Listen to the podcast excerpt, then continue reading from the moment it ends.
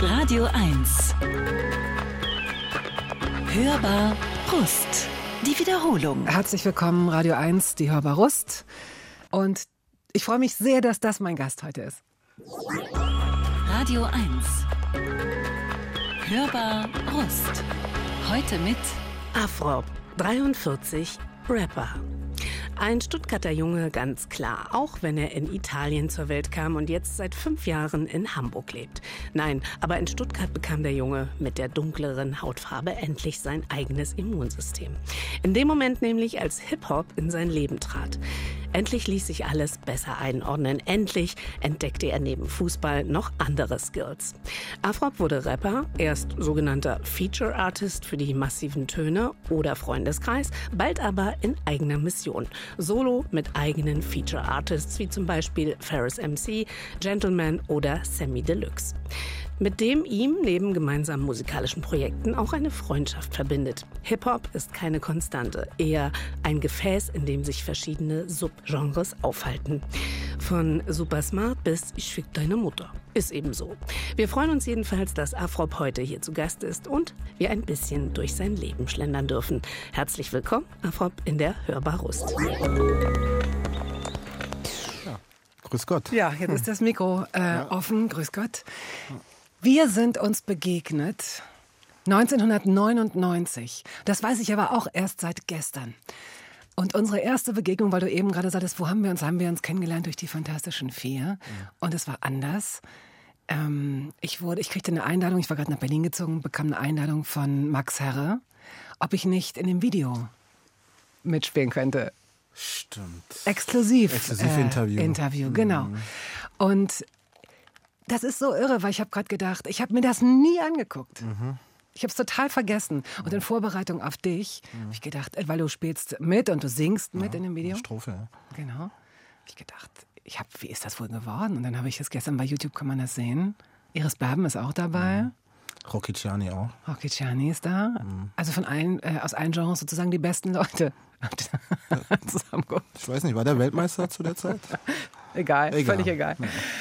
Und dann haben wir uns vor einem Jahr am Brandenburger Tor, da habe ich irgendwas moderiert und du warst da, du hast, glaube ich, Musik gemacht, ne? Ja, das doch mit dieses, ich weiß nicht mehr, wie es hieß, aber ich war da, das war auch mit Sammy. Ja, es ging um, ich glaube, es war, war es nicht sogar äh, der Tag der deutschen Einheit, der da Stimmt. groß gefeiert wurde? Vollkommen recht. Was war es denn nochmal am Brandenburger Tor, als alles abgesperrt war? Puh. Wow, da auf der Bühne zu stehen, das war schon, fand ich, ein äh, sehr besonderer Moment. Also ich, du stehst auf vielen Bühnen und du hast viele Leute vor dir. Aber das fand ich sehr imposant mit dem Brandenburger Tor im Rücken und mit, mit so einem Blick Richtung Goldelse und alles voller Leute. Mhm. Hast du das wahrgenommen oder war das schon zu dunkel oder zu viel Licht? Doch, das war genau richtig. Es mhm. war zu dunkel und zu viel Licht. Ne? Da sieht man so die ersten drei, vier, fünf Reihen und muss sich den Rest denken. Aber auf der anderen Seite bist du ja so damit beschäftigt, alles richtig zu machen. Also du, weil es wird übertragen, glaube ich. Ja, übertragen. Und das ist immer das Problem bei Live-Übertragungen, dass du eigentlich nur damit beschäftigt bist, deine Arbeit ordentlich zu machen, sodass du dann, ne, weil die Aufnahmen gibt es dann für immer. Und dann sind die Leute eigentlich, die Masse der Leute ist dann nicht so wichtig. Ne? Und ob die dann auch brüllen und ausrasten, manche Leute kommen ja von der Bühne, sind enttäuscht darüber, dass nicht alle Hände in der Luft waren. Und so. Also muss man halt wissen, wo man spielt. Ne? Und das ist einfach wichtig, seinen Job ordentlich zu machen. Und dann, ja, freut man sich über die Masse der Menschen oder so. Ich habe gerade so gedacht, also Hip-Hop ist ja, oder also Rap in dem Fall ist ja auch ein extrem, ähm, gibt es eigentlich nur live.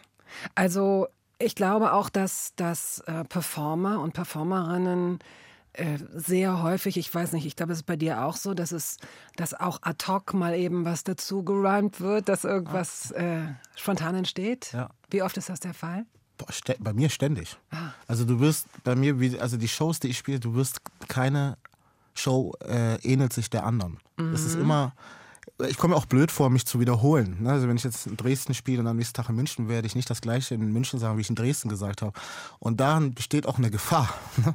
dass du vor allem meine Ansagen zwischen den Liedern kann ich mich manchmal auch vergaloppieren und da äh, äh, ja. tue ich alles mit mhm. Musik zupacken, sodass ich erst gar nicht dazu komme, so viel mit den Leuten zu reden. Aber manchmal kann es schon gut sein, dass ich da ewige Reden halte und dann passiert etwas, was nicht vorhersehbar ist. Nee, ich lasse immer so einen kleinen Freiraum, wo ich denke, okay, da kann irgendwas passieren. Ja. Ne, weil ich ja auch, wie du gesagt hast, Rap ist ziemlich eine spontane Musikrichtung und dieses Freestylen ist immer ein Part meiner Show. Und Rap ist ja auch denkbar schlecht als äh, Musikgenre, um Playback zu singen oder, oder, oder zu oder machen das machen das Doch, Rapper? Die Amerikaner machen das ständig, ja. Die kommen hierher und spielen halt Playback. Oder Oh, drüben auch. on. Das, Wirklich? ja, das ist ganz normal. Da geht es halt hauptsächlich um die Performance. Ne? Okay, der, der ist da, der hat Mikro in der Hand, dann gehen die halt über ihre Playbacks. Und das ist in Amerika ganz normal. In Deutschland wird man dann noch ausgebuht teilweise, aber Ja. auch die gewöhnen sich daran. Ne? Ach, eigenartig. Mhm. Okay, gut. Wir fangen jetzt an mit Musik von dir. Mhm. Und nicht mal aus dem neuen, also aus dem letzten aktuellen Album, sondern ich habe mir gewünscht, dass wir einen deiner, ähm, du hast wirklich das Glück, das ist gar nicht so selbstverständlich. Du hast drei, wenn man so will, Clubhymnen. Ich weiß, das Wort ist wahrscheinlich nicht so, richtig, ja, darf ich das schlecht, sagen? Nicht schlecht. Gut, äh, sind dir gelungen und ähm, eine davon hören wir jetzt.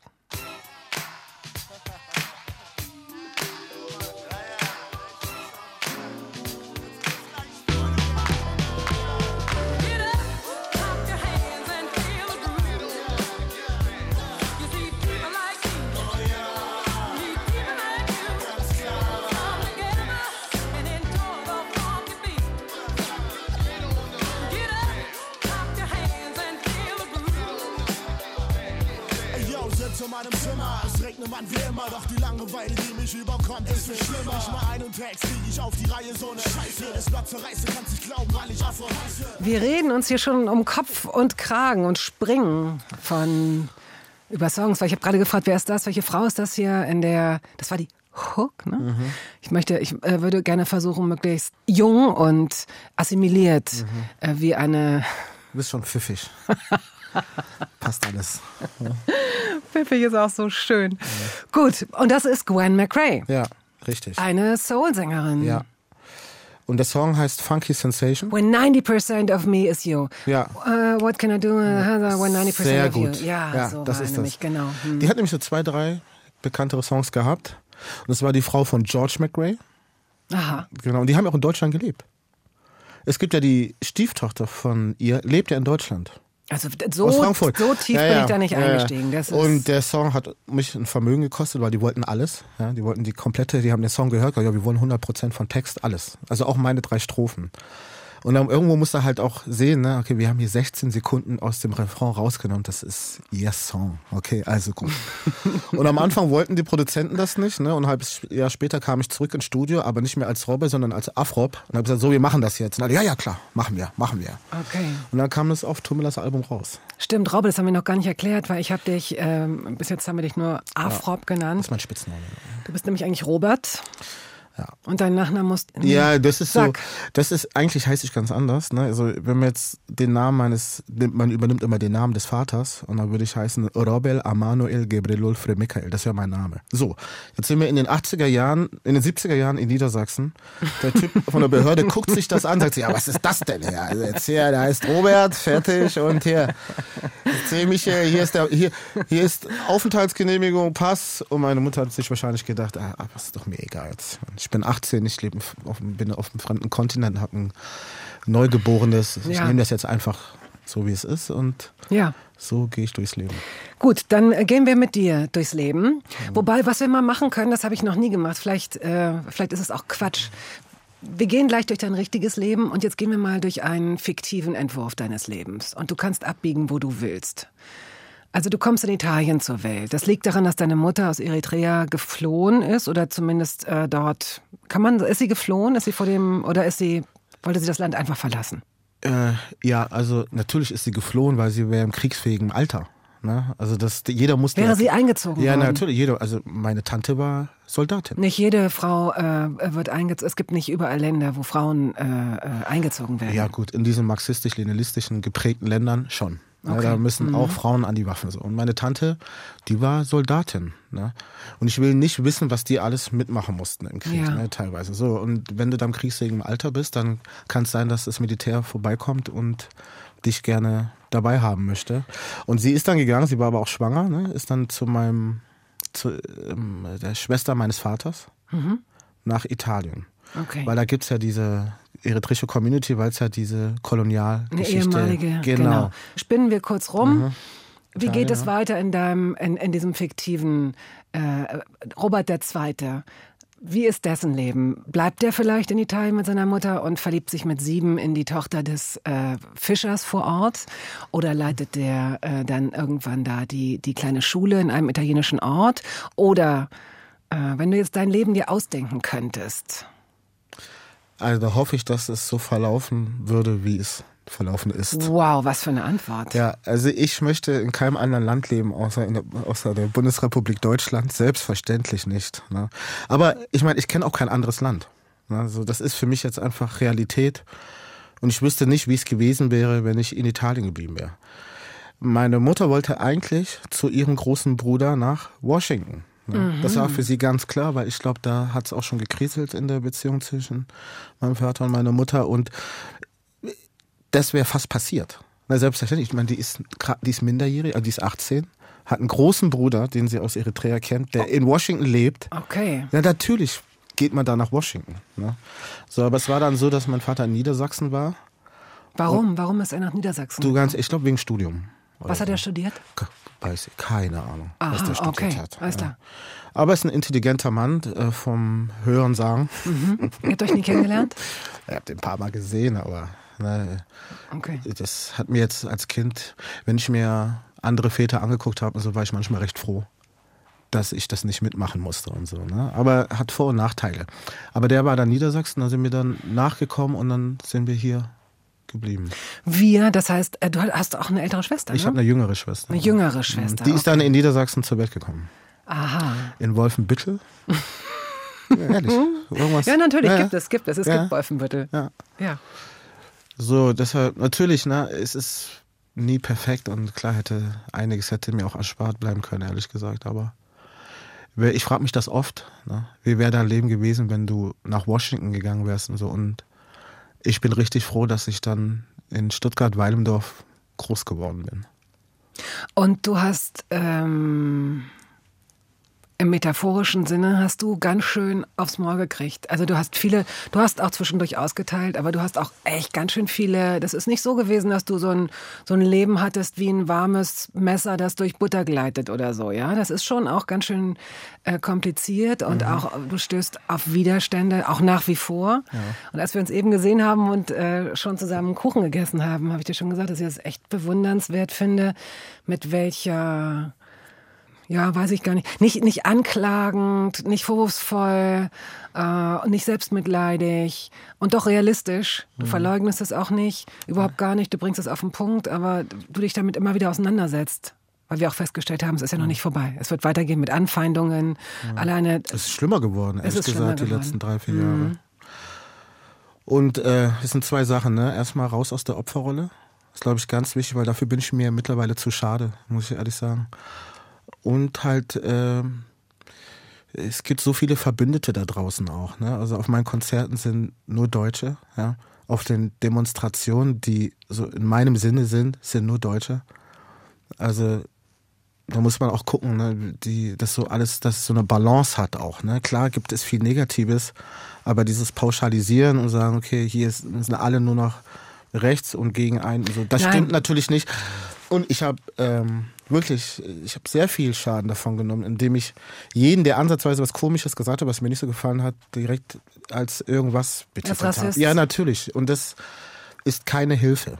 Ja, das ist keine Hilfe. Und ich habe dieses Album gehabt nach Rolle mit Hip-Hop. Nach meiner ersten Platte war die zweite Platte direkt, ja, dazu muss man halt. Das Made in ist Teil Germany. der Wir haben Geschichte, gleich, genau. ja, nee, ich, will dich, ich will dich nicht Nee, nee, ausbremsen. nee, nee, ist okay. Wir müssen nur jetzt, Aber das ist spielen, ganz wichtig. Darüber Ja. sp- sprechen wir. Wir müssen nur erst mal hinkommen. Ich habe dich jetzt fehlgeleitet. Wir hören jetzt erstmal Michael Jackson. Super. Du sagst, warum wir den hören. Baby Be Mine hast Baby du dir ausgesucht. Für mich der schönste Song auf der Thriller-Platte. Und das waren so meine ersten Erinnerungen, wenn ich mich an Musik erinnere, die mir auch gefallen hat, die ich dann nochmal hören wollte. Meine Schwester war so ein Motown-Fan und über sie bin ich erst an diese Musik gekommen. Ah. Ja.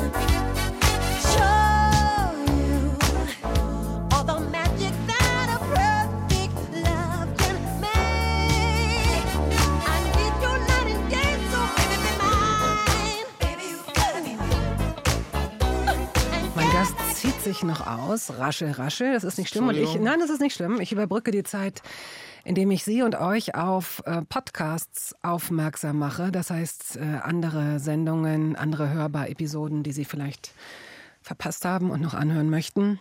Zum Beispiel Desiree Nosbusch, Jenny de la Torre, Barbara Sukowa, Inga Humpe, Corinna Harfuch, Dirk Stermann, Rocco Schamoni, Max Herre, Christoph Niemann, Tobias Moretti, Bas Kast, Jasna Fritzi Bauer, Wolfgang Job, Johann König, Kohl Savasch, Roland Kaiser und Billy.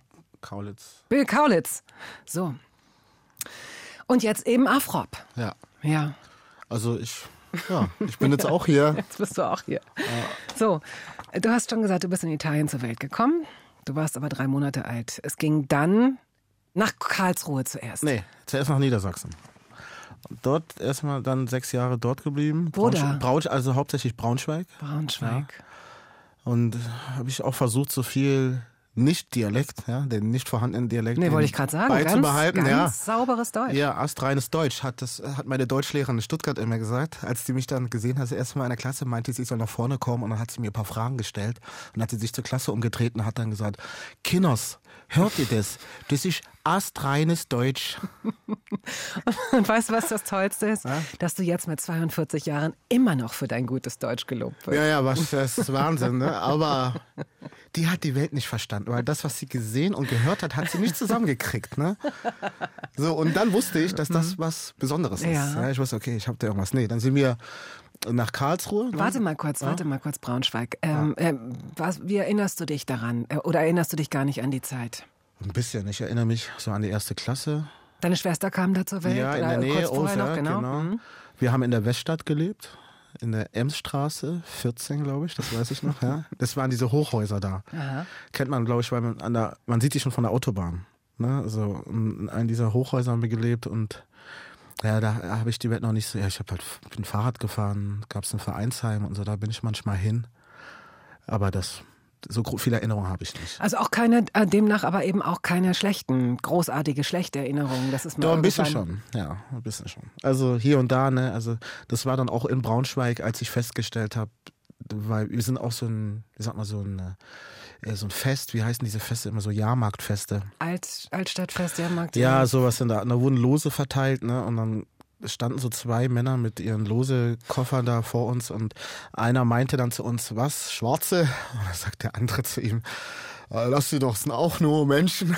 Oh Gott. Oh Gott. Und ich so, ach so, irgendwas ist an uns, glaube ich, anders. Da war ich so sechs, sieben oder so. Aber die Dimension habe ich nicht begriffen. Ne? So, und dann wurde das immer, ja, desto älter ich wurde, umso mehr habe ich das dann auch wahrgenommen. Es gab in der Kita ein, ein Erlebnis, das Richtig, in der, das stimmt. Robert, hör auf mit den Fingern zu essen. Wir sind nicht in Afrika, das stimmt.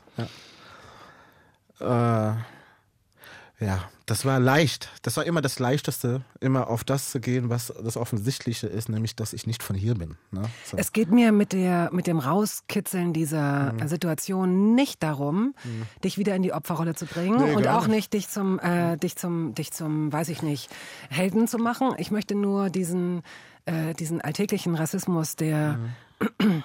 der vielleicht vielen Leuten gar nicht so auffällt oder wo es sagt, ah, das habe ich doch gar nicht so gemeint oder so, hm, äh, den Menschen mit hellerer Haut so gar nicht wahrnehmen, dass du darauf aufmerksam machst. Und weil ich dich auch vorhin so beschrieben habe als jemanden, der eben nicht sagt, ja, aber was mir ist doch kein Wunder und äh, die Menschen waren so böse zu mir oder so und so bist du ja überhaupt nicht. Ne? Du hast diese Sachen erlebt und irgendwie hast du aber, ich weiß nicht, ob das eine Art von Resilienz ist ja das neue äh, Lieblingswort, ähm, wie man sozusagen mit Problemen äh, klarkommt und das wieder hinkriegt. Ob du da vielleicht auch besonders gut ausgestattet bist oder so oder gute Mechanismen hast, dass manche Sachen auch an dir abperlen, weiß ich nicht. Oder ging das immer durch dich durch? Naja, ich weiß ja, mit wem ich es zu tun habe. Ne, das ist schon mal, und die aber nicht. So, ich bin komplett, also in dieser deutschen Kultur aufgewachsen. Ich kann die Tradition, Gepflogenheiten. Ich weiß ganz genau, ich weiß auch genau, was die denken, wenn die mich sehen, ne, wenn sie kritisch sind und so. Und diese, da nehme ich direkt den Wind raus, erstmal wenn ich anfange zu reden und die, ich mache da auch, also ich bettel nicht drum, dass die mich jetzt gern haben sollen. Das mache ich nicht mehr, das ist kompletter Unsinn. Ne? Also, ich möchte eigentlich nur, ich möchte nicht mehr benachteiligt werden. Darum geht's mir. Ne? Sei es bei der Wohnungssuche, bei Behörden, Polizei, Arbeitsplatz, Schulen und so weiter. Also das kann man jetzt sagen, das klingt ein bisschen traurig, weil es ist eine Art von Koexistenz und kein Miteinander mehr. Aber dieses Versprechen, ne, so, das sage ich auch immer, das sage ich in vielen Songs auch der Teilhabe und Teilnahme, wenn man alles getan hat, was einem auferlegt wurde, das ist ein unausgesprochenes Versprechen, das wurde nie eingelöst. Und das wird auch nicht passieren. So, ne? Die Leute gucken sich das gerne aus der Distanz dann an. So. Und das habe ich irgendwann mal für mich so eingeordnet und weiß einfach, um was es mir geht. Was will ich denn eigentlich hier? Ne? Möchte ich einfach nur schimpfen und sagen, mir geht's hier so schlecht und was ich also ich meine, ich bin hierher gekommen, erste Generation Flüchtling. Ich bin ein Kind der Sozialhilfe. Ich habe eine wunderbare Rap-Karriere hier gehabt in Deutschland. Also es ist ne, so und so. Ne? Auf der einen Seite, klar gibt's den Rassismus, aber wenn das hier alles Rassisten wären, dann wäre meine Karriere gar nicht möglich gewesen. So. Und das habe ich mit meiner zweiten Platte einfach musste ich lernen, weil diese Phase, ne, ich kämpfe, ich kämpfe, ich kämpfe, die habe ich schon hinter mir. Ne? Diese Angry Black Man Phase, sagt man immer gerne, die habe ich hinter mir und habe dann auch das Feedback von den Leuten gemerkt, hey, Mann, wir lieben dich. Weißt du, auf der Straße haben mich Leute angesprochen und gesagt, hey, wir feiern dich, wir lieben dich und so. Und ich komme mir so blöd vor, ne? Und dann habe ich früher immer gedacht, das ist, ach, das ist eine deutsche Befindlichkeit, weil die denken, die sind die ewigen Nazis. Oder so, habe ich gedacht. Ne? Jetzt kommt das schon wieder auf dabei, sind sie das ja gar nicht, weil sie ja diesen schwarzen Rapper so toll finden. Ne? nee, also, ne, das, man kann jetzt dazwischen den Zeilen viel zerpflücken, ne? aber ich weiß, was der Kern der Sache ist und den versuche ich auch zu sehen und versuche da nicht noch Nebenschauplätze zu eröffnen, die das Kommunizieren einfach unglaublich schwerer machen.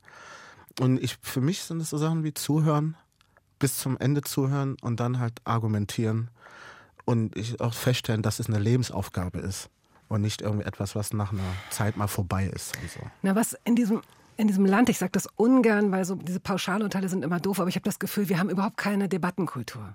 Es gibt, äh, es gibt man, dieses Miteinander reden und auch unterschiedlicher Meinung sein, ohne dass man sich an die Gurgel geht oder sich irgendwie äh, riesengroße Kluften äh, auftun oder so. Oder man gleich von Feindschaft, von Dissen, von Shitstorms spricht oder eben zuweist, ne? Rassist, linker, rechter. Das, diese Muskulatur, die ist, ist die abhanden gekommen oder, oder, oder hatten wir die nie? Ich weiß es nicht.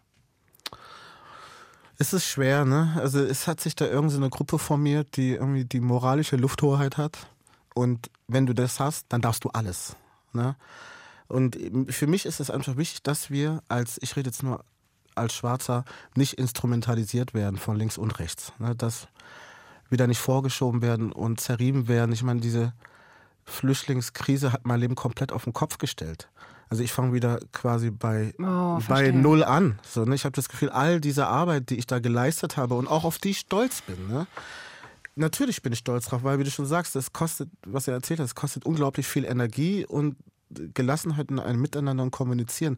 Und auf diese Leistung bin ich stolz. Und die wird nicht zur Kenntnis genommen, weil mir ja nur einer von den vielen ist. Und das ist einfach so schade, dass es keine, ich, ich rede nicht mal von Willkommenskultur oder so, sondern einfach von zur Kenntnisnahme, dass es, dass es am Ende, es gibt auch ein Ziel dann. Ne? Du hast das geleistet, was man von dir erwartet hat.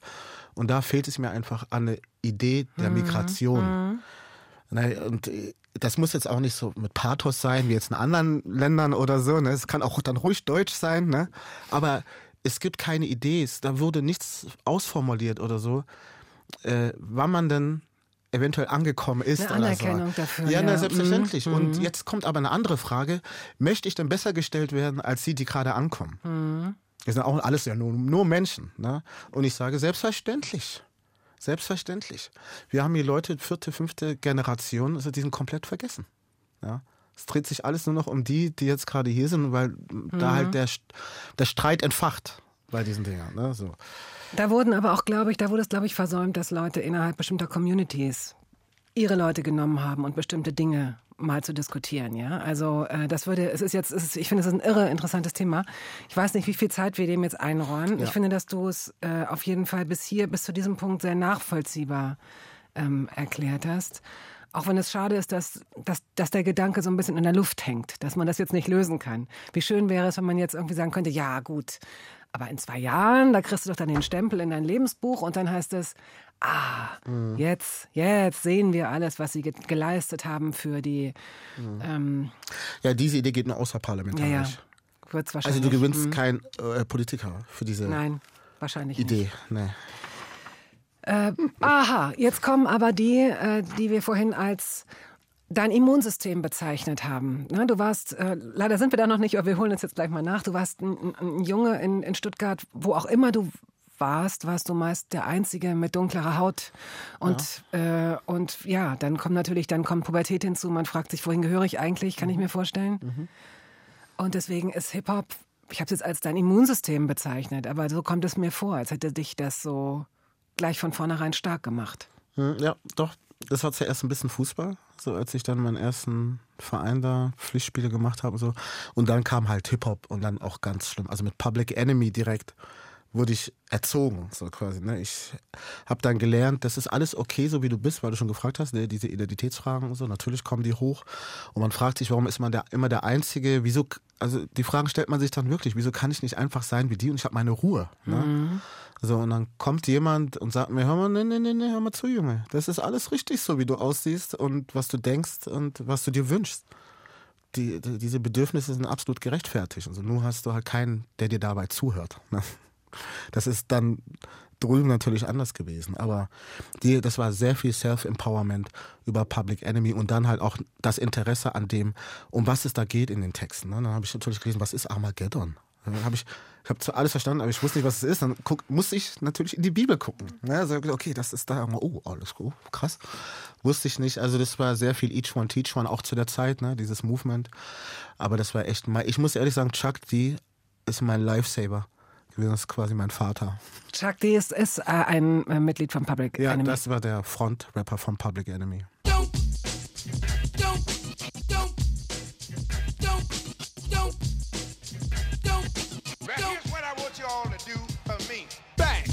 Caught you looking for the same thing. It's a new thing. Check out this I bring. Uh oh, the roll below the level, cause I'm living low next to the base. Come on! Turn up the radio.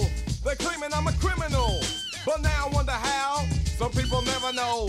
The enemy could be the Frank Guardian. I'm not a hooligan. I rock the party and clear all the madness. I'm not a racist. Preach to teach the Don't Believe the Hype heißt auch der Song Public Enemy mitgebracht von Afrop.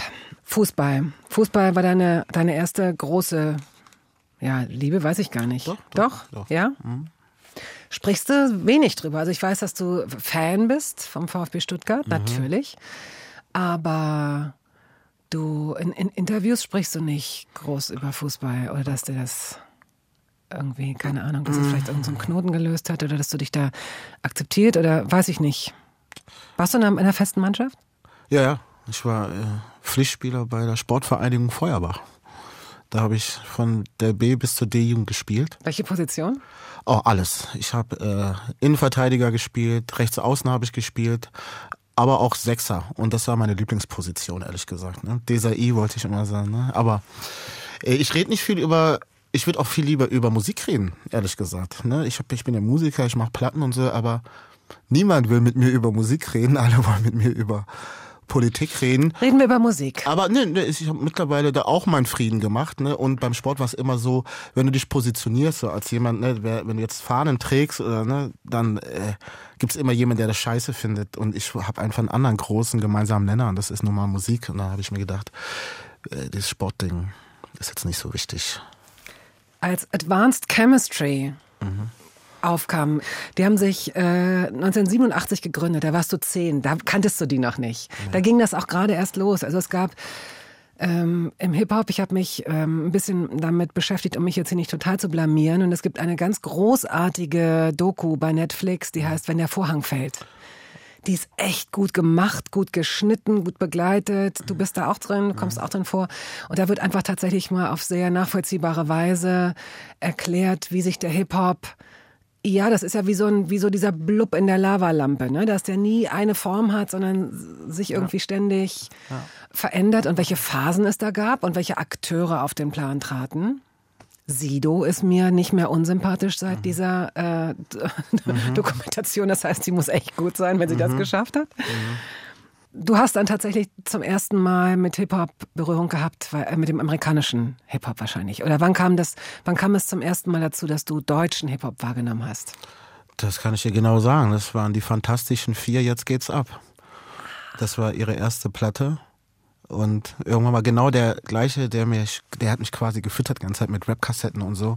Und dann war ich mal bei ihm und sagte, hörte das an auf Deutsch. Und ich fand das einfach gut. Also mir hat das, das war nicht so, dass ich das scheiße fand oder irgendwie ist einfach alles gut. Die Texte, die Songs. Und ich habe dann auch äh, Smudo zitiert auf meiner ersten Platte, meine, auf meiner ersten Single, und auf dem Reimer Monster Song, habe ich auch gesagt. Schönen guten Abend, meine Damen und Herren. Wir machen Rap-Musik und wir hören sie auch gern. Herzlich willkommen zu unserer Show und me- zu meiner Wenigkeit. Ich heiße Udio. Uh, Ja, so war das. Hallo. Und dann habe ich das halt genommen und habe es ein bisschen ab abgewandelt. Aber ist ja gut jetzt und so. Ich trinke gern Bananensaft mit kühlem Weizenbier. Also es waren einfach coole Texte. Das war das erste Mal, dass ich mit Rap, äh, deutschen Rap in Kontakt kam und dann kam irgendwann mal auch Advanced Chemistry.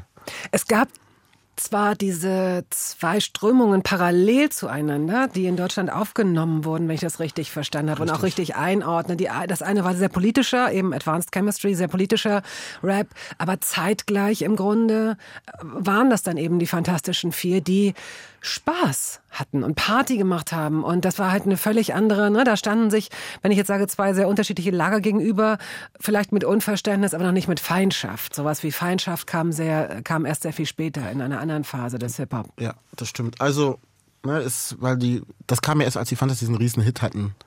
Die da? Die da, genau. Und es ist ganz normal, dass sich dann so im Untergrund eine Szene bildet, die sich davon abgrenzt, ne, was alle gerade so hören und so. Das Kommerzielle wird ja immer verteufelt und vor allem im Rap. Und dann war das ganz normal, dass es eine Gegenbewegung gab. Aber ähm, ich fand die, äh, die Advanced Chemistry hat auch einen ganz anderen wichtigen Punkt aufgegriffen, nämlich für mich jetzt, ne, ich habe einen grünen Pass mit einem goldenen Adler drauf, ne, also fremd im eigenen Land. Das war einfach auch ein politisches Movement und deshalb konnte ich mich so gut damit identifizieren. Die erste Hälfte der Hörbar ist äh, geschafft. Ist rum, schon, leider. Ähm, Sound of the Police, Aua. KRS-One, spreche ich äh, Oh, den richtig, richtig? KRS-One, Pass auf, äh, du hast nur Männer mitgebracht. Überhaupt ist Hip-Hop ja wirklich, da reden wir vielleicht gleich noch drüber, wie das sein kann, dass irgendwie, wo sind die Frauen, was ist da los? Ich weiß, dass du da äh, selbst jemand bist, der eigentlich sich ganz relaxed zurücklehnen kann. Du hast äh, immer, immer Frauen supported und auch den auch auf deinen Alben. Trotzdem würde ich gerne mal wissen, was das für ein komisches Frauenbild ist das der Hip-Hop meistens mitbringt. Ich habe jetzt nur Frauen dagegen gesetzt bei der Musik, die ich mitgebracht habe. gut. Aber sag mir noch mal einen Satz zu, äh, zu Sound of the Police. Also ist, ist ein, der Song ist einfach ein Brett. Ne? Und ich glaube, wenn man Außerirdischen erklären möchte, was ist denn dieses Bum Bum Chuck Hip-Hop, von dem alle reden, dann würde ich sagen, hier. Take it. That's the sound of the police. That's the sound of the beast. That's the sound of the police. That's the sound of the beast. That's the sound of the police. That's the sound of the beast. That's the sound of the police. That's the sound of the beast.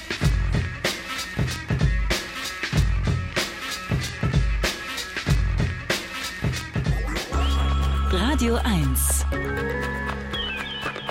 Hörbar Brust. Die Wiederholung. Hörbar at radio1.de lautet unsere E-Mail-Adresse. Zu Gast ist heute der Rapper Afrop. Du wurdest Feature Artist für die massiven Töne, für Freundeskreis. Berliner, die habe ich nie gehört. Berliner Sch- Specialist? Specialists, Ja, die ja, werden auch so ja, anders. Specialist, geschrieben. Ja, Special- genau. Ah, das ist so lange her. Das ist so lange her. Hm, Okay. Und dann, ähm, man, man darf nicht vergessen, wir reden hier auch von einer Zeit, in der Privatfernsehen noch gar nicht so alt ist. Das heißt, äh, da ist MTV, da ist Viva. Das sind die Kanäle, an denen sich eine ganze Generation orientiert. Ne? Oder vielleicht sogar zwei oder mehr Generationen. Ich kann es nicht aufschlüsseln. Aber das ist die Welle, die du total genommen hast, ne? nach der Schule. Doch. Ich habe Ja. jeden Tag Viva geguckt und MTV. Nach Du hast Schule. die Welle genommen ja, und du hast sie auch, du bist sie auch sozusagen gesurft, denn dein erstes Album, du warst ja irre jung, als du das erste Album gemacht hast. Wie alt warst du da? Also ich habe es noch mit 21 abgegeben, fertig abgegeben. Also ich habe das mit 19, 20 geschrieben, genau. Und dann wo war ich gerade 22. Und dann kam das, ich kam mir direkt von der Schule auf die Bühne. Rolle mit Hip-Hop hieß das, genau. Das ist dann auch von Form Music produziert worden, also von der Plattenfirma. Das ist ja die Plattenfirma der Fantastischen Vier. Ja. Okay, gewesen. gewesen. Hm. Ihr habt euch auch getrennt. Ja, ich ja, aber die sich auch. Alles klar. Wenn man sich über, äh, das ist jetzt 20 Jahre her. Mhm. Ja, klar, du hast letztes Jahr hast du, glaube ich, dein 20-jähriges Bühnenjubiläum gefeiert. Und man wird auch wirklich immer besser.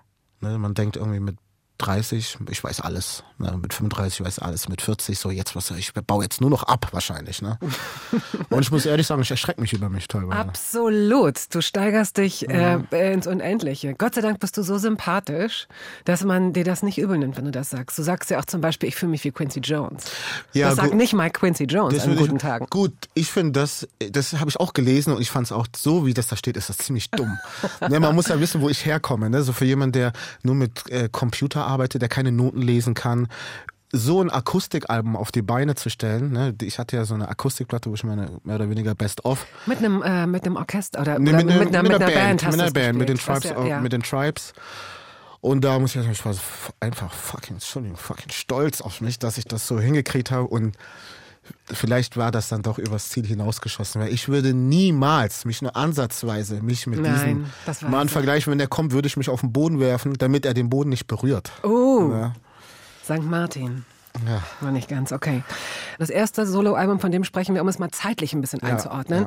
1999, das ist deswegen wichtig, das heißt ähm, Rolle mit Hip-Hop. Äh, dann kommt dieses von dir bereits äh, zweimal, glaube ich, getriggerte Album 2001. Äh, das, das du auch rückblickend noch in den Arm nimmst und gut findest, sehr gut findest. Baby. Ja, auch da warst du noch sehr jung. Made in Germany, mit 23 hast du Mhm. das gemacht. Und tatsächlich, wer sich die Texte anguckt, wer sich die Songs anhört, das ist schon sehr reif und sehr, ähm, ja, das ist ein ganzes Gewürzregal, Mhm. würde ich mal sagen. Heinen Respekt vor diesem jungen Mann. Ja. Ich finde das so toll, von sich selbst in der dritten Person zu sprechen. Ich finde das klasse. Es ist deswegen interessant, weil das ist auch die Zeit, in der eine neue Stufe des Hip-Hop gezündet wird. Agro Berlin kommt. Äh, hier Kurt Savas äh, als in der Anfangszeit maskulin Westberlin. Äh, Bushido, Sido, äh, Assad. Äh, das heißt, es geht jetzt plötzlich wirklich hart zur Sache. Und die Frage ist, wie würdest du das sehen, wenn wir jetzt von einer Metapher sprechen? Weil letztendlich war es gab diese große, gro gewachsene, angeschwollene Gruppe Deutschrapper. Ihr habt euch schon auch voneinander unterschieden. Ihr habt euch auch gebattelt, aber das war irgendwie alles so auf Augenhöhe mit einer gewissen Temperatur, hatte ich so das Gefühl. Das ist richtig. Ja. Und plötzlich kriegt das so einen ganz anderen, kriegt das so eine andere Schärfe. Wurde das Wasser im Pool abgelassen und gab es neues Wasser? Oder gab es plötzlich zwei Pools nebeneinander? Ich finde, du hast es vorhin perfekt, perfekt beschrieben. Also das ist wie in so einem, wie sagt man, so einem Lava, in so einer Lavalampe. Man kann Rap nicht festhalten. Es verändert sich stetig und uns war immer klar, dass wenn man mal in Berlin war, ne, als die Szene noch nicht so gewachsen war dort, dass das einfach eine Hip-Hop-Stadt ist und die schreit danach und alles. Was ist denn eine Hip-Hop-Stadt? Also München, München ist zu reich und zu schick, oder was? Was ist eine Hip-Hop-Stadt? Ja, was heißt eine Hip-Hop-Stadt? Das Urbane war einfach in Berlin viel sichtbarer. Ne? Man hat Plakate, also man hat sich gefühlt wie in New York teilweise. Ne? Da gab's wilde Plakatierungen, Graffiti überall, die Attitude auch, ne? Berliner Charme und man die und die Leute, die man getroffen hat, ne, wo man einfach gesehen hat vom Potenzial her, sind es schon Menschen, die die Specialists waren wohl einer der ersten, wo man wusste, das wird auf jeden Fall irgendwann mal Überhand nehmen. Also die werden das äh, übernehmen. Das war schon absehbar. Ne? Wann war eine andere Frage, weil sich bis dato alle Berliner meistens zerstritten, gedisst oder auf den Kopf gehauen haben. ja, und dann kam halt Agro Berlin und haben das alles so kanalisiert. Und für uns war das klar, dass das jetzt ein Teil des deutschen Raps sein wird und auch bleiben wird. Das war ganz sicher. Ne? Und äh, das Lustige ist, dass die Leute, die du gerade ansprichst, die sind ja immer noch da. Ne? So, also, wir sind auch durch ganz andere Filter gegangen als diese Gruppen, die jetzt mehr oder weniger nicht so viel Zeit gebraucht haben, um irgendwie ans Mikrofon oder eine Platte machen zu dürfen. Das ist jetzt eine lange Story, so, ne? aber das Handwerkliche war, zu der, ich habe 1000 Rapper gesehen auf der Bühne. Ich habe die aber alle überlebt und das auch mehrere. Ne? So, von daher sind die Filter andere gewesen. Das heißt, du warst ein perfekterer Artist, einfach weil du schon ausgebildet warst und einer ans Mikrofon gekommen bist, warst du eigentlich schon fertig. Ne? Ich erinnere mich an einen Post auf äh, der Facebook-Seite von Sido, wo einer geschrieben hat, nach seiner zweiten oder dritten Platte, krass, der ist echt besser geworden. Und das wäre für uns damals eine Katastrophe gewesen, wenn man das geschrieben hätte, wie besser geworden. Und die haben das aber erlaubt, weißt du, das war okay, nicht perfekt zu sein. Und dann wachsen die Fans miteinander und dann schafft es auch eine andere Bindung. Andere haben das so aufgenommen, andere waren dann sehr verbittert und so. Ich habe mir das aus der Ferne angeguckt. Lass uns einen kurzen Break machen. Manifest hast du mitgebracht. Gangstar? Ja, Gangstar, ja. Gangster. Habt ihr das gefunden? Weiß ich nicht. Haben wir das gefunden? Ja. Ja. Mir wird zugenickt. Respekt. Vielen Dank, Mariam. Wir haben Gangstar gefunden. Noch einen. Brauchen wir noch irgendeine Art von Dosierungshilfe, äh, um den Song zu hören? Irgend- Wenn du das so, wenn du, wenn du sagst, oh, ihr habt den gefunden, was kommt jetzt auf uns zu? Müssen wir vorbereitet sein? Nö, gar nicht. Ist so ein Jazz-Sample. Ne, Oh, ich, ah. Ja.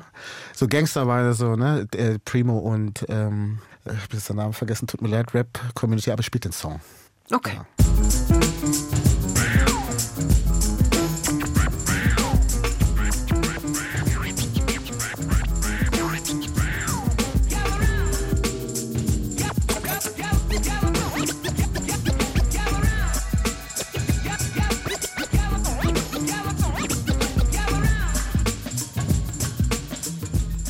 Wir kommen nicht umhin, oder du kommst nicht umhin, über das Thema Frauen im Hip-Hop zu sprechen. Ich habe das äh, nicht so richtig verstanden. Also bis heute nicht. Selbst diese äh, wunderbare äh, Dokumentation, die ich auch nochmal ankündigen möchte, wenn der Vorhang fällt. Ich weiß nicht, vielleicht ist da mal eine Frau am Produktionsbüro vorbeigegangen, als das Ganze geschnitten wurde. Ähm, auch da taucht keine Frau auf, so toll das gemacht ist und so schön. Ich bin da ratlos, was das ist. Also so dieses Dissen und dieses so, ich fick deine scheiß Schwester und so ist nochmal ein Thema für sich. Aber ähm, was glaubst du, warum es hier zum Beispiel keine Miss Missy Elliott gibt, die ja auch eine Wegbereiterin immer ist für andere Frauen?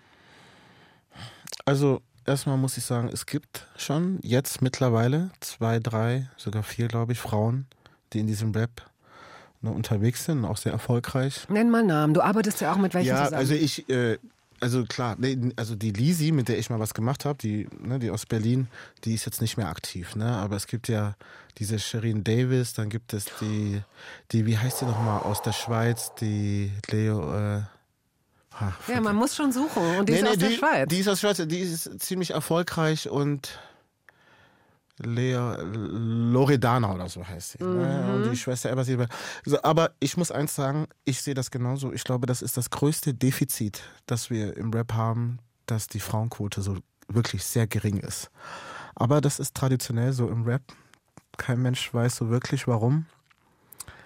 Ist ja in Frankreich nicht anders, in England glaube ich auch nicht. Und in Amerika gab es ja diese Vorbilder, Little Kim und Foxy Brown und so. Ne? Und ich fand es immer schade, dass man. Ne, im, Rap ist es so, der Mann ist der Testosteron beladene Patriarch, er regelt alles, er kümmert sich um alles und zur Not greift er auch zu Gewalt. Ne? Zur Not. Zur Not, ja, zur Not ist gut, ja.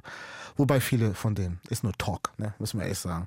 Und die Frau ist die leicht bekleidete, sexy, aber auch selbstbestimmt, ne? in dem, was sie trägt und tragen möchte und auch das, was sie sagen möchte. So Solange der Typ das gut findet, ja. Ja, Ja. aber wenn das immer noch selbstbestimmt ist. Also ähm, Nee, wir werden hier vor allen Dingen mit diesem Zeitdruck leider keine, keine Grundsatzdiskussion darüber führen können. Aber ich habe mir jetzt mal den Spaß gemacht und habe mir mal die aktuellen Charts angeguckt. Ja, weil ich aus einem Interview mit dir überhaupt erst gelernt habe, dass die Chartplatzierungen nicht nach verkauften Einheiten, sondern seit 2007 nach gemachtem Umsatz.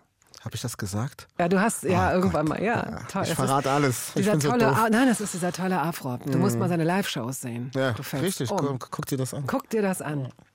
So, was habe ich da gesehen? Ah, ich mag ja, dass die Zeit äh, rennt. Dann nehmen wir das als, als Cliffhanger für den nächsten Part. Aber erstmal spielen wir Musik wieder. Ähm, Moanin. Ist das dieses klasse? Na, na, na, na, na, na, na, Moanin. There you go. Ja. Ja, Bobby Timmons. Ach, toll. Mhm. Bobby Timmons.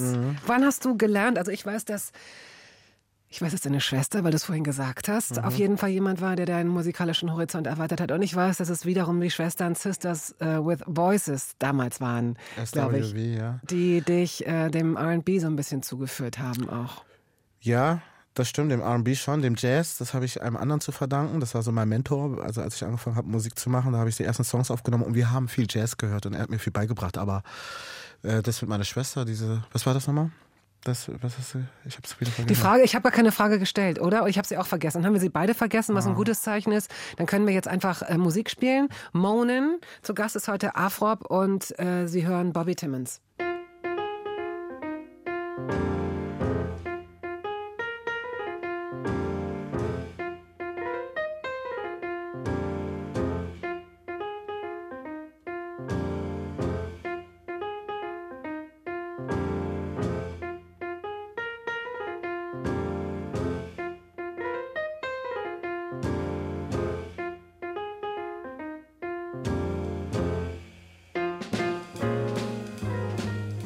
Unser Cliffhanger waren ja die Charts. Mhm, stimmt. Hast du Lust? Machen wir es doch mal so.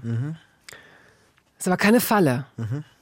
Fällt dir irgendjemand ein, der unter den ersten zehn der Singlecharts sein könnte?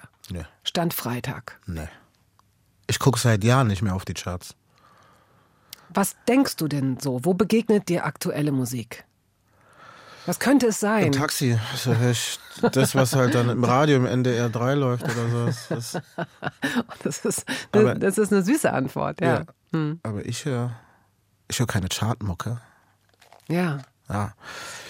Kann man, ich weiß es nicht, ob es gut oder schlecht ist, aber das, wenn ich da mal was höre, bin ich teilweise also öfter beeindruckt als jetzt noch vor zehn Jahren oder so. Wo ich denke, es ist handwerklich ordentlich. Ne? So inhaltlich vielleicht nicht mein Stil, aber es ist gut gemacht.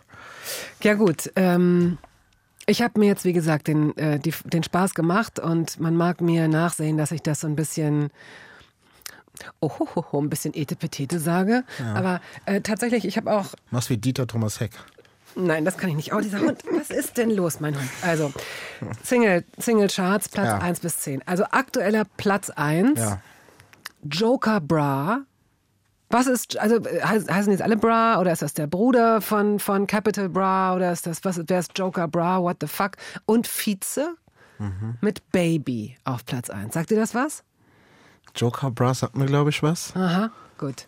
Ich habe mir das Video angesehen. Und? Da sitzt ein Typ auf so einem Quader im Dunkeln und wird von weißen Laserblitzen attackiert nach einem ziemlich gut gemachten, da kommen wir jetzt nämlich an den Punkt, handwerklich super der, der Rhythmus, also so, dass man so sagt, okay, der Song ist wahrscheinlich super scheiße, aber ich kann nicht still sitzen. Und um ihn herum sind so 20 Frauen in Unterwäsche. Und ich warte die ganze Zeit, dass Jan Böhmermann reinkommt, habe ich so gemerkt bei diesem Bier. Ich habe ich hab so gehofft, dass er diese Situation auflöst, aber nein, er blieb Ja, weg. Gut. Das ist Platz eins. Platz zwei ist unerheb äh, völlig unspektakulär. Blinding Lights The Weekend. Sagt ihr das was? The Weeknd, ja. Oh, okay. ja. Kennst du den Song? Den, nee, den Song kenne ich nicht, aber ich kenne den Artist. Der ist ja auch aus Äthiopien. Ach, guck. Weeknd, ja. Aus Kanada, ne? Das ist auch eine riesen Community dort. Ich habe ja mal einen Preis gewonnen in Kanada. Für, ja, Black Music Award in Kanada gewonnen für Best International Artist. Herzlichen Glückwunsch. Ja, aber das ist ja, das ist ein paar Jahre her. Egal, gut, The Weeknd, Platz Ich fand das zwei. ganz lustig, weil ich habe The Weeknd, das geht los, dieses Video mit blutigen Zähnen. Mhm. Und dann hat die AOK, die, die machen ja immer so Bannerwerbung. Und zufällig war da gerade so ein Banner mitten auf dem Video, äh, wir bezahlen ihre Zahnreinigung. Das war sehr lustig, weil es wirklich totaler Zufall war. Gut, findest du nicht so lustig. Ähm, ich fand's total lustig. Das immer meine Bezahlung. Platz drei. Pass auf, jetzt, jetzt wird's, jetzt Mhm. wird's interessant. Samra. Den kennst du. ja, den kenne ich. Ist der nett? Ich weiß nicht, ob der nett ist, aber der ist gut. Was macht, wa, wa, warum ist er gut? Was, was an ihm ist gut? Ja, der ist technisch gut. Ne? Und er hat also gute, gute, gutes, gute Pattern hat er, finde Was ich. ist das? Ja, so wie er die Worte setzt, ne? das macht er ganz gut und er ist sehr musikalisch und hat gute Melodien. Ich finde, er ist ein wirklich äh, ja, solider Gewinn, finde ich. Der ist ein echt guter Rapper. Gut, damit äh, äh, die geben sehr viele Menschen recht, denn wir begegnen Samra, der äh, auf Platz 3 ist mit Monami und auf einem Mercedes steht und natürlich auch Frauen in Dessous und klar, der ganze, das ganze Ja, Ding, ne, ne, ne, die selbstbestimmten Frauen. Wir begegnen ihm nicht nur auf Platz 3, auch auf Platz 6, auch auf Platz 30 mit Capital Bra Wow. und auf Platz 43 und auf Platz 61 und auf Platz 80. Alles klar? Und das Album ist noch nicht mal draußen, sein erstes Ja. Album. Ja, es ist aber anderen noch schlimmer teilweise. Ne? Da besetzen die die Top Ten komplett. Mann, oh Mann, oh Mann, oh Mann. Ja, das sind die Streaming-Dienste. Ne? Alle sind happy, alle verdienen. Ne, die äh, Großkonzerne schalten Werbung. Hoffen wir mal, AOK Zahnreinigung. ja, hoffen wir mal, dass, dass kein Vorstandsvorsitzender vielleicht beiläufig eine Doku sieht, wo Klicks gekauft werden. Ne? Dann will Das ich, glaub dann will ich nicht, dass wissen, was geht. hier los ist. Ja, ich will sofort, nein, ich will die Klicks kaufen Ja. für den deutschen Podcast. Ganz ehrlich, ja, ich kaufe jetzt auch. Ja? Ja. Wie viel, wie viel, wie Also, viel, wie viel kriegt ich man gehört, für? für 100.000, fünf- für 100.000 Klicks 5.000 Ma- Euro. Ich wollte schon Mark sagen, hast du gehört? Und ja, da gibt es da oben keine Grenzen. Und alle machen das. Alle machen das. Das ist ja auch sogar wie beim Doping bei der äh, Tour de France, wo man auch so sagt, ja, okay, dann lasst uns doch aber alle auf diesem super gedopten Ja. äh, äh, Niveau fahren, Ja. damit wir alle mit, den, mit dem gleichen Scheiß im Blut sehen, wer dann der Schnellste ist. Ja, das könnte man wirklich, die Analogie ist gar nicht mal so schlecht. Ne? Also jetzt möchte ich noch ganz kurz sagen, natürlich weiß ich nicht, ob das alle machen, aber äh, der Wettbewerb ist eh verzerrt. Ne? Also man weiß gar nicht, ob das echte Aufrufzahlen sind oder nicht, aber dadurch, dass es das gibt, dass es klar eine Realität ist, ist der Wettbewerb schon verzerrt. Aber diese Streaming-Geschichten, die ermöglichen halt solchen Jungs solche Aufrufzahlen, ne? Und äh, solche, solche Charts, weil du ja gesagt hast, du ist der Umsatz, ne? Also haben die wahrscheinlich Genau. viele Klicks und setzen Genau. damit viele, viele Euros um. Um dich nochmal äh, zu befrieden mit der Situation, es gibt einen, auf Platz 16 gibt es äh, einen, einen doch sehr bekannten Rapper featuring Juice World. Es ist Eminem auf Platz 16. Immerhin. In Deutschland, ja. Ja, Respekt. Okay. Jamiroquai hast du mitgebracht. Ja. Space Cowboy. Ja. Ja. Ja. Noch? Warum? Ja. Ja, das, ich glaube, das war meine erste Platte. Jamiroquai, nicht äh, Space Cowboy, sondern Too Young to Die Mhm. von ihm. Ich fand den Song einfach wunderschön. Das war bevor ich diese Motown Soul Sachen so richtig g- gedickt habe, bevor ich die wirklich entdeckt habe. Hat ein Kollege mal gesagt, hör auf, dieses Jamiroquai-Zeug zu hören. Der klaut nur von Stevie Wonder. Aber mir hat's gefallen. Und dann habe ich jetzt die Wahl gehabt zwischen Too Young to Die, das klang mir so ein bisschen, ja, so untergangsmäßig, habe ich gedacht, komm, Space Cowboy, ich liebe die Nummer.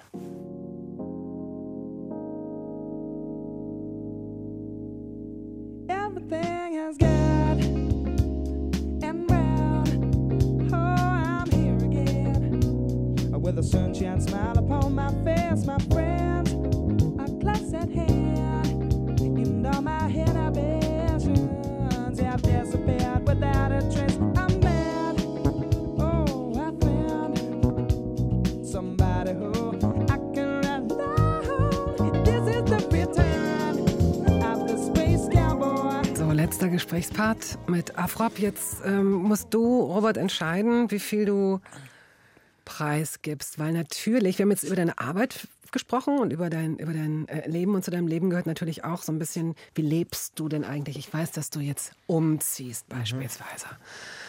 War gar nicht so einfach. Also früher war es gar nicht möglich, eine Wohnung zu finden in Stuttgart beispielsweise. Das weiß ich, das hast du in irgendeinem ganz alten Interview mal gesagt. Ist das inzwischen etwas einfacher geworden für dich?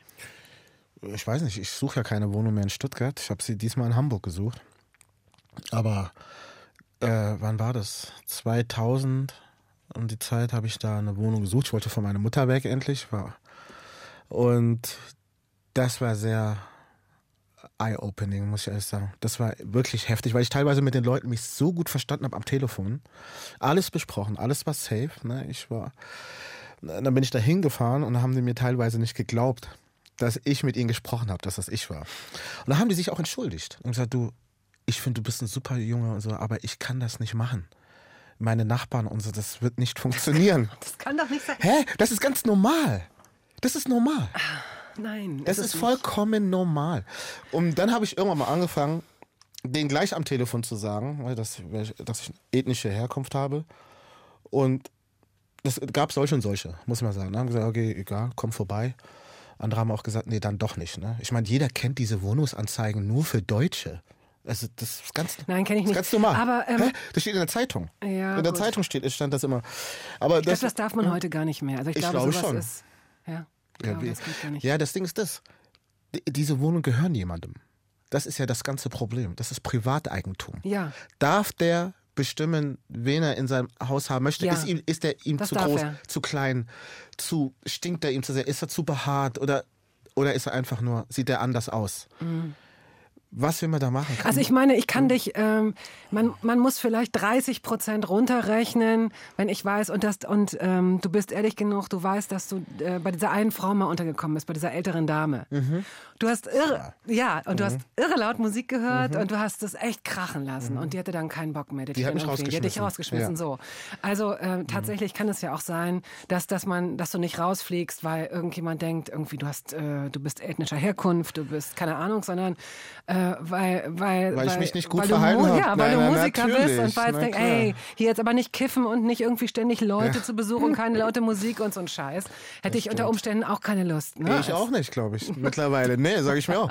Das Problem ist ja das, ich bin ja nicht nur bestimmter Herkunft, sondern ich bin auch noch Musiker. Ja. So, ich verstehe dann auch schon sogar ich würde so jemand, okay, mal zu, die Wohnung habe ich hier gekriegt und ich habe da einen Haufen Kredit aufnehmen müssen, dass ich die jetzt endlich habe. Ich bin so froh drauf. Und du willst jetzt diese Wohnung, um Gottes Willen, ich habe dich gerne und alles, aber das ist mir einfach nicht sicher genug.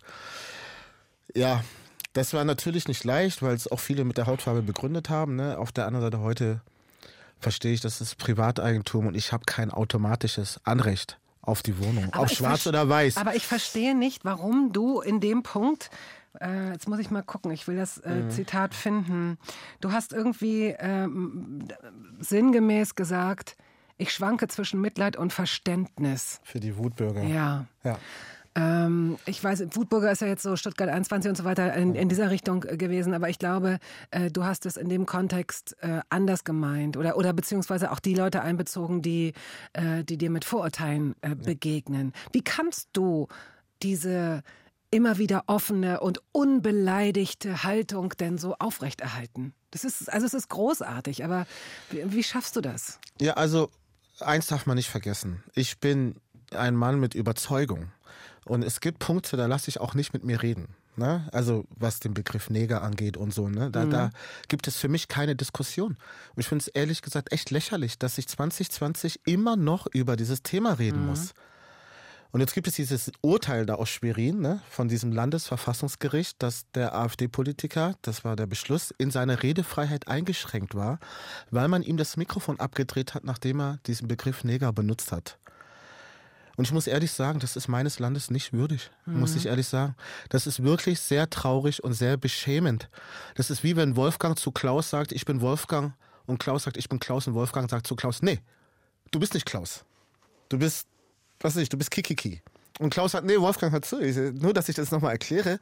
Ich heiße Klaus und ich heiße nicht anders. Und Wolfgang will mir partout das nicht abnehmen, dass ich wirklich Klaus heiße. Und ich finde, so die Deutungshoheit habe immer noch ich, ne? Wenn man sich kennenlernt und sich begrüßt und sich vorstellt, dann gilt das auch. Und da kann ich nicht Leute gebrauchen, die mir sagen, hör mal zu, ich habe das mein ganzes Leben benutzt und es hat es hat ja nie einen positiven Kontext gehabt. Das Leute haben es immer benutzt, um mich zu beleidigen. Und wenn dann Leute einen Duden her heranziehen und sagen, guck, hier steht's, das ist lateinisch und das hat überhaupt keine Wertung, da kann, darüber kann ich nur lachen. Und an diesem Urteil muss sich die gesamte Politik in Deutschland messen lassen. Absolut. Und es gibt die Empörung hält sich wirklich in Grenzen. Und somit weiß ich einfach, wir als diese afrodeutsche Gruppe oder deutsche Gruppe sind alleine. Äh, Wir haben niemanden. Wir müssen um uns uns selbst kümmern. So, auf der anderen Seite weiß ich auch, dass mein Gegenüber, dass das Menschen sind, um die einfach nur sehen müssen, dass ein Rentner Pfandflaschen aus der Mülltonne holt und dann ist schon on, ja. Und wie will man dagegen argumentieren? Ja? Weil ich meine, ne, das sind auch teilweise Leute, die haben Deutschland zu diesem Ansehen verholfen, dass es heute genießt. Und wenn man das sieht, dann entsteht so eine Ungleichheit zwischen dem, wo man glaubt, was jemand bekommt und was jemand nicht bekommt. Und nicht derjenige, der das, äh, der darauf hinweist, ist der Depp, sondern derjenige, der verantwortlich dafür ist. Ja? Und dann sagt er immer, ja, man darf die einen gegen die anderen nicht ausspielen, aber das passiert ja schon. Ne? Und da finde ich, Zuhören hilft und seinen Standpunkt ganz klar vertreten. Natürlich. Und diese Gelassenheit, sage ich dir ganz ehrlich, das ist teilweise Selbstschutz, weil ich könnte sonst nicht durch die Straße laufen. Das, also ich würde jede 300 Meter stehen bleiben müssen und fragen, wieso guckst du so oder was ist dein Problem? Und man weiß es auch nicht mehr. Guckt der, weil du irgendwie AF bist, guckt der, weil du schwarz bist oder guckt der, weil du irgendwie komisch läufst und so.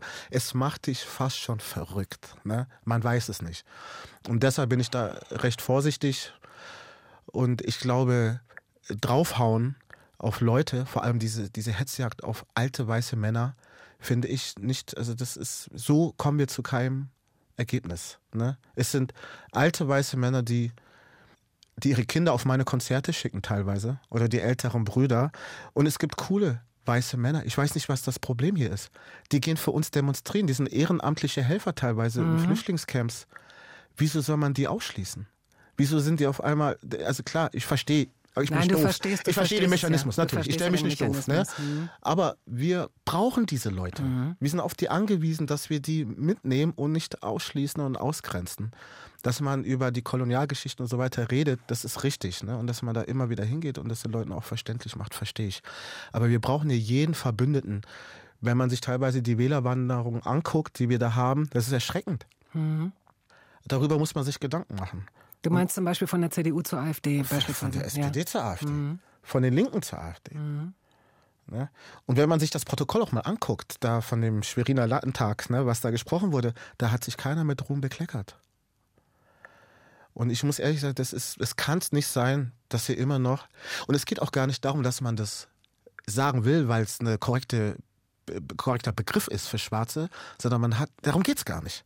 Weil es, es- das wäre ja komplett irrational zu sagen, okay, er will das nicht hören, aber ich sag's trotzdem. Es geht nur darum, dass sie das Gefühl haben, dass ihnen was verloren geht. Ne? Dass sie immer mehr am Boden verlieren. Nämlich, das ist, ne, also ich habe das schon immer gesagt, meine Oma hat das Wort schon immer gesagt, es kann doch nicht falsch sein, wenn wir das schon immer gesagt haben. Und da geht es einfach darum, dass viele Leute das Gefühl haben, dass die hier durchgewunken werden und dass, der, dass das, was sie möchten, bei den Leuten, die in Verantwortung sind, gar nicht mehr ankommt. Und wenn du mich fragst, gilt das für links und rechts. Ja. Zum Schluss eine sehr persönliche Frage. Ähm, du hast zwei Kinder. ja. Kriegen die, äh, merkst du, dass, äh, dass, dass da irgendwelche Rückmeldungen kommen an dich, sodass du das Gefühl hast, du musst da einschreiten, du musst dich mit Lehrern treffen oder du musst dich mit Eltern treffen oder so? Oder kommen die einigermaßen gut durch? Gut, also die, Die große, Formulierung schon, oder? Ja, nee, die Kommen die kommen, die, durch? kommen recht gut durch, ja, die große, ja. Wie groß ist die große? Die ist zwölf. Okay. Ja. Aber auch da ne, bin ich sehr wachsam und frage sie auch. Mhm. Wobei, glaube ich, die halbe Schule weiß, dass sie meine Tochter ist. Also, wir hätten jetzt. Ich bin ein sehr unangenehmer Mensch, wenn ich das Gefühl habe, dass die Leute, die ich gern habe, genau das Gleiche durchmachen müssen wie ich. Ne, Ich bin wirklich ein kompromissbereiter Mensch, weil ich auch, ich bin mir meiner Identität klar. Ne, Ich habe da keine Issues, deshalb kann ich auch frei auf andere Leute zugehen. Man muss nicht mit jedem reden, natürlich nicht, ne? aber ich bin da schon sehr unangenehm und vertrete meinen Standpunkt, egal mit wem ich rede. Ne? So. Deshalb, äh, ja, also ich bin auf jeden Fall da. Bis jetzt habe ich noch keine große Rückmeldung bekommen. Und wenn, bin ich der richtige Ansprechpartner, weil ich habe das auch schon zehnmal durch mit Schulen und Lehrern und ich hatte echt auch coole Lehrer, muss ich ehrlich sagen, ne, die mir gesagt haben, ja klar, bauen die anderen in der Klasse genauso viel Scheiße wie du, aber, aber die Lehrer sehen doch nur dich. Das ist so krass. Das ist echt krass. Hat er schein- wahrscheinlich im Klassen, im Lehrerzimmer gehört, ne, hat dann auch gemerkt, hier gibt es eine Ungleichheit und so, weil ich einfach auffälliger Mensch bin. So, deswegen, also ich drehe mich nach dir um, weil du diese neon-orange, sehr geile Mütze trägst. Ja, ich trage sie immer noch. Setz sie ab. Ja. Sie ist toll. Wir ähm, beenden die Sendung mit Patrice. Okay. Ja, du hast es so entschieden. Remind me. Patrice Rouchen. Ach, das ist nicht der Patrice. Nein, das ist nicht der Ah. Patrice. Das ist Patrice Rouchen. Das ist eine Komponistin aus Amerika und die hat, Ah, äh, ich glaube, diese Man in Black Version ist, glaube ich, auch von ihr gecovert. Die hat eine Zeit lang auch für den Grammy komponiert. Eine tolle Frau, eine tolle Musikerin. Also wirklich sehr schön und es ist einer meiner Lieblingssongs auf dieser Erde. das warst du. Äh, Fährst jetzt nicht zurück nach Hamburg, du fährst jetzt nach Stutt Ich fahre jetzt Stuttgart. erstmal zum Bahnhof und hoffe, dass ich da gut durchkomme. Okay, ich wünsche dir eine gute Fahrt. Danke dir vielmals. Und ich wünsche Ihnen äh, und euch, wo auch immer ihr seid, gerade ähm, ja, einen schönen restlichen Tag und bis bald. Tschüss.